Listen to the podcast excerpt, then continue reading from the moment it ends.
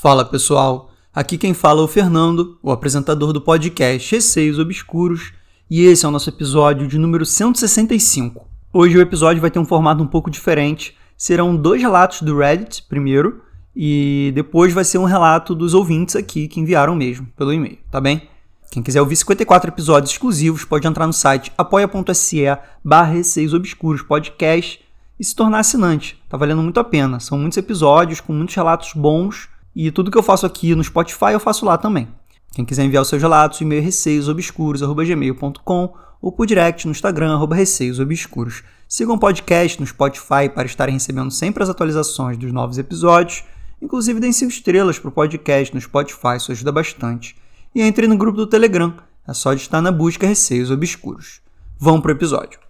Lembrando que os dois primeiros relatos agora vão ser do Reddit e, por último, um relato dos ouvintes, tá bem? História 1 A Menina da TV Recentemente, mudei-me de uma casa onde morei por cerca de 6 anos. Minha família e eu nos mudamos para lá quando eu tinha 13 anos, com um amigo da família, cujos pais haviam falecido alguns anos antes. Não aconteceu muita coisa por lá, a não ser o costume de ver coisas pelo canto dos olhos e coisas do gênero, mas nada muito memorável.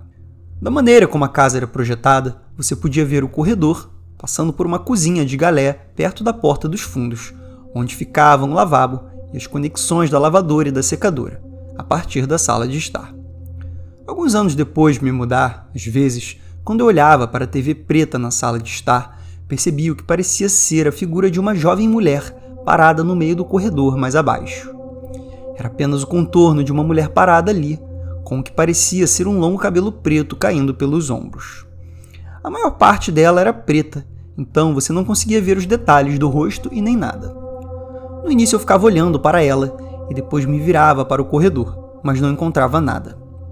Mas toda vez que eu olhava de volta para a TV, ela ainda estava lá.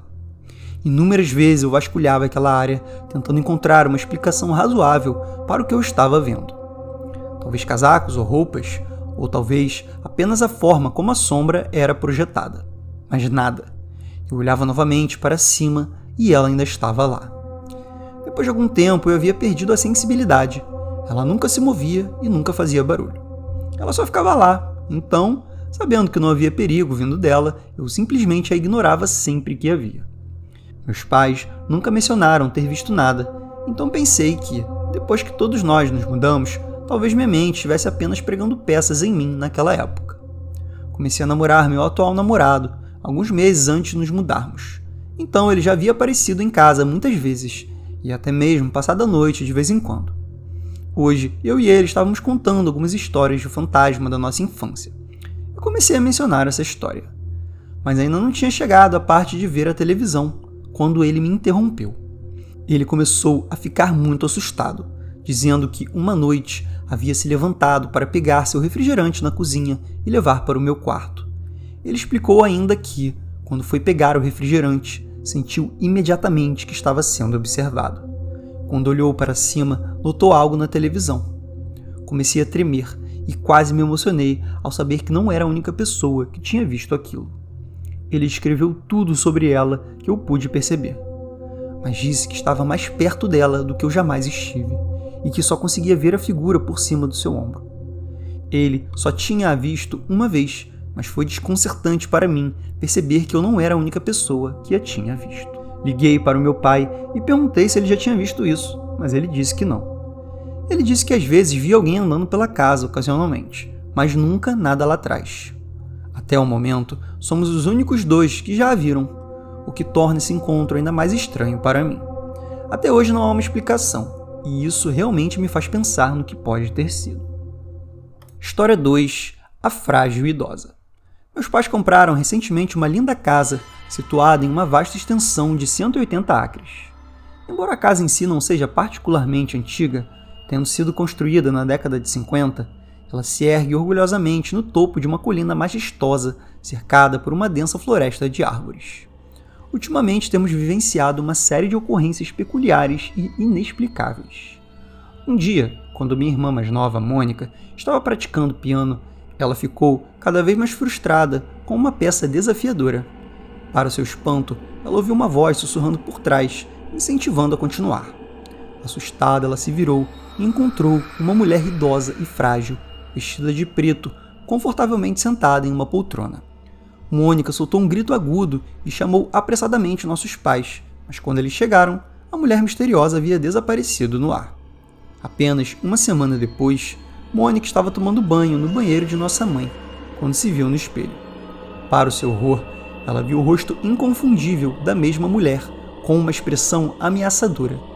O fato de Mônica ter saído correndo do banheiro completamente nua e ter se deparado com os convidados assustados de nossos pais me convenceu ainda mais que ela não estava inventando o um encontro. Durante nossa comemoração de ação de graças, quando nos reunimos em volta da mesa para agradecer, um evento inexplicável se desenrolou. Os armários de porcelana e todos os itens de nossa sala de jantar começaram a tremer violentamente, para choque e consternação de todos da família. O golpe final ocorreu recentemente, significando um ponto decisivo que finalmente convenceu aqueles que duvidavam. Meu pai possui uma dourada cadeira de couro, na qual ele costuma se sentar dia após dia. Posicionada perto de uma janela, minha mãe a abriu para deixar entrar um pouco de ar fresco antes de uma tempestade iminente. Preocupado com o fato de sua querida cadeira molhar, meu pai instruiu explicitamente a minha mãe a não abrir a janela enquanto a cadeira estivesse por perto, pois isso acabaria levando-a à ruína.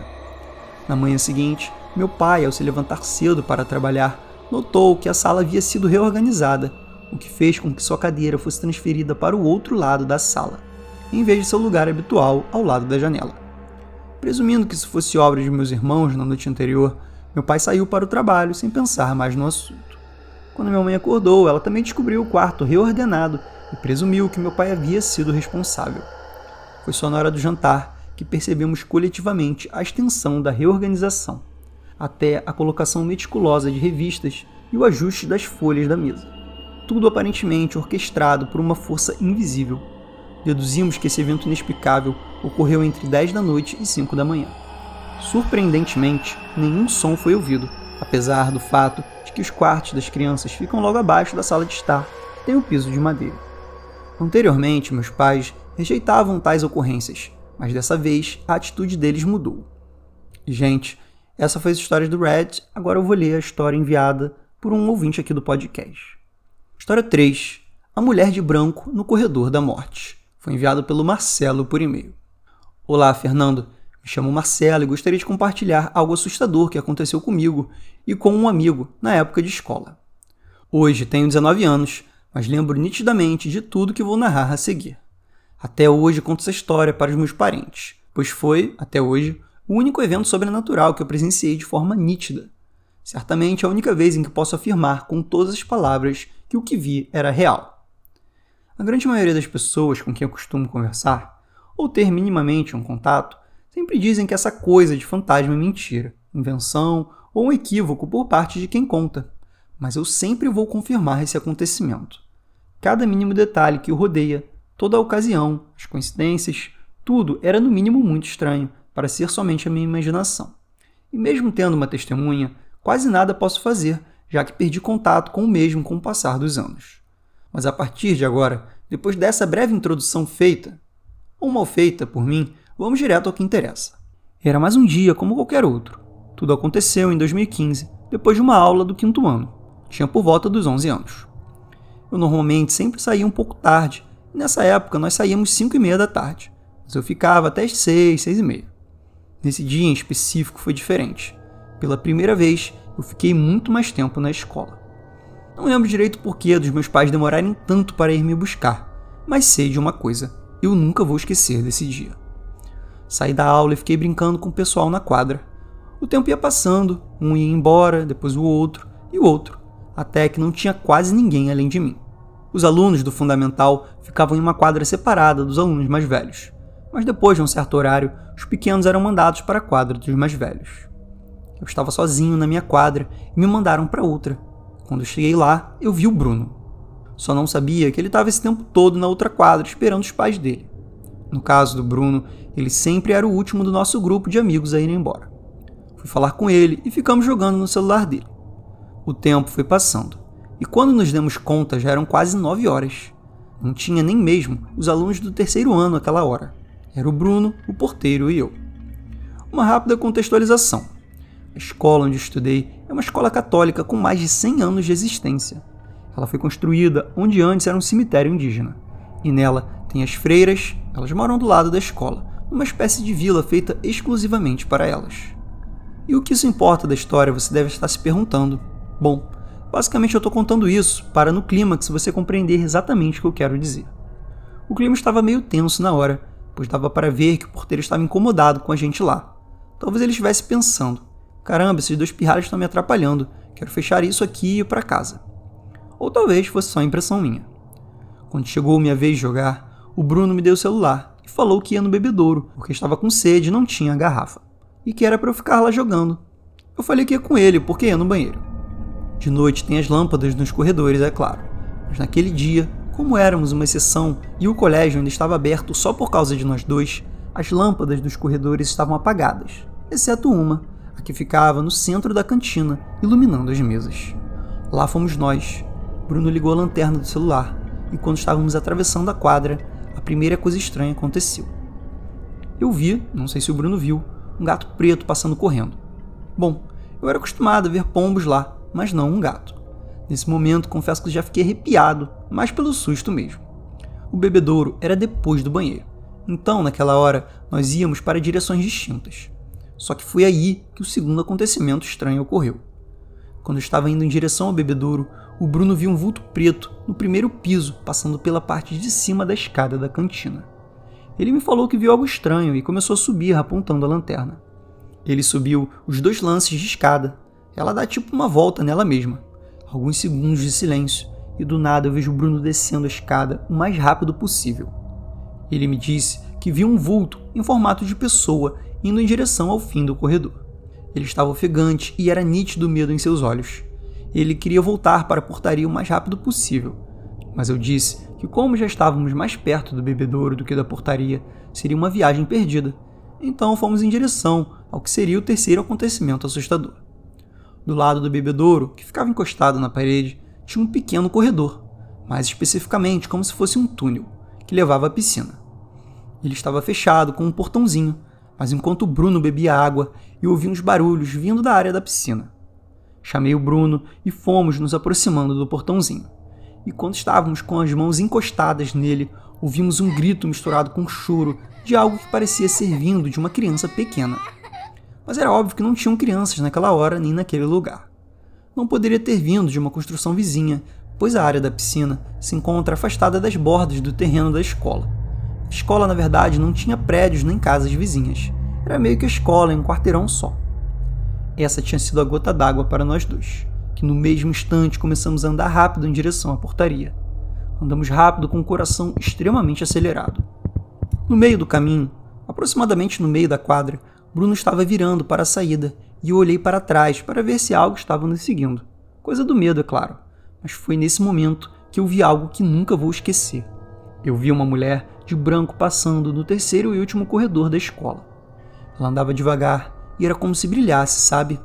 Ela emitia uma espécie de luz ou algo parecido, e pasmem, ela usava uma roupa de freira. Eu fiquei vendo ela passar. Ela estava no meio do corredor e ele não é pequeno. Deve ter uns 10 metros aproximadamente. Eu virei para o Bruno e puxei ele rápido para olhar, só que não tinha mais nada lá. Ela simplesmente sumiu.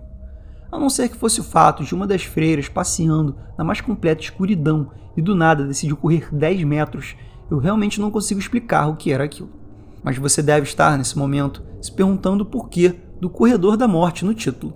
Bom, aqui vai uma rápida contextualização. Essa escola tem muitas e muitas histórias sobrenaturais, mas esse corredor ganhou esse nome dos alunos porque sempre existia um boato de que uma menina morreu nele ao cair e quebrar o pescoço. Mas isso eu deixo para contar mais detalhado em outro relato, caso você queira. Desculpe o tamanho, mas eu queria detalhar exatamente o que vi. Parabéns pelo excelente podcast. Gosto muito dele e sempre escuto antes de dormir. PS, desculpa pelos erros de digitação. Então, Marcelo, primeiramente muito obrigado aí pelo seu relato. Muito bem descrito, não teve nenhum erro de digitação. E eu gosto sim de relatos grandes, como eu sempre digo aqui. Quanto maior, mais detalhado e melhor a gente tem condição de entender a história. E eu quero sim que você envie mais relatos quando você puder. Pelo que eu entendi do relato, foi um conjunto de coisas, né? que a princípio eu até diria que não foi nada demais. Primeiro o gato preto passando, realmente não pode dizer que foi nada, né? Acontece de um dia um gato passar, os gatos escalam e enfim. Pode ser que nunca tenha tido gato lá ou você nunca tenha visto, mas o gato passou ali no momento e foi só um gato. E aí já ficou um clima meio de medo, né? Então acho que isso já desencadeou uma série de acontecimentos depois. Por exemplo, o Bruno vê esse vulto preto aí depois. Então, a princípio, ele realmente viu alguma coisa ali, né? Ele subiu, foi procurar o que era. Isso foi uma coisa que só ele viu. Você não chegou a ver nada. E aí vem o terceiro acontecimento, né, que foi o choro da criança. Isso podemos explicar pela vizinhança, apesar de que você deixou bem claro que não tinha nada em volta do colégio e dificilmente seria possível ouvir o choro de uma criança de outro local. Então, pode ser sim que tenha sido alguma coisa sobrenatural. E por último, aí a tal freira passando, e que eu concordo contigo. Se ela realmente tinha esse aspecto fantasmagórico, meio brilhando, e ela do nada sumiu do corredor, que era grande, não tinha como ela sumir ou sair correndo, aí realmente foi uma aparição mesmo. E bem interessante ela ter aparecido exatamente no corredor que vocês chamam de corredor da morte, né? Porque a princípio tem o boato lá de que a menina morreu. Então acho que, somado a todo o fato de vocês estarem tarde no colégio, várias coisas aconteceram, vocês acabaram aí traindo alguma energia de que tinha no colégio, um colégio de mais de 100 anos, e que bem possivelmente alguma freira já morreu lá dentro, e vocês acabaram vendo aí o espírito de uma delas, né? No mais, gostei muito do relato, muito obrigado, Marcelo. E, gente, esse foi o episódio de hoje. Espero que vocês tenham gostado. Novamente lembrando que quando eu faço um episódio aqui no Spotify, eu também faço um de igual qualidade e tamanho lá no Apoia-se. Então, caso vocês queiram ouvir mais episódios, é só entrar lá no apoia.se barra Obscuros Podcast e terão 54 episódios exclusivos para os assinantes, tá bem? Para enviarem seus relatos, o e-mail é receiosobscuros.gmail.com ou por direct no Instagram, receiosobscuros. Um beijo a todos e até o próximo episódio.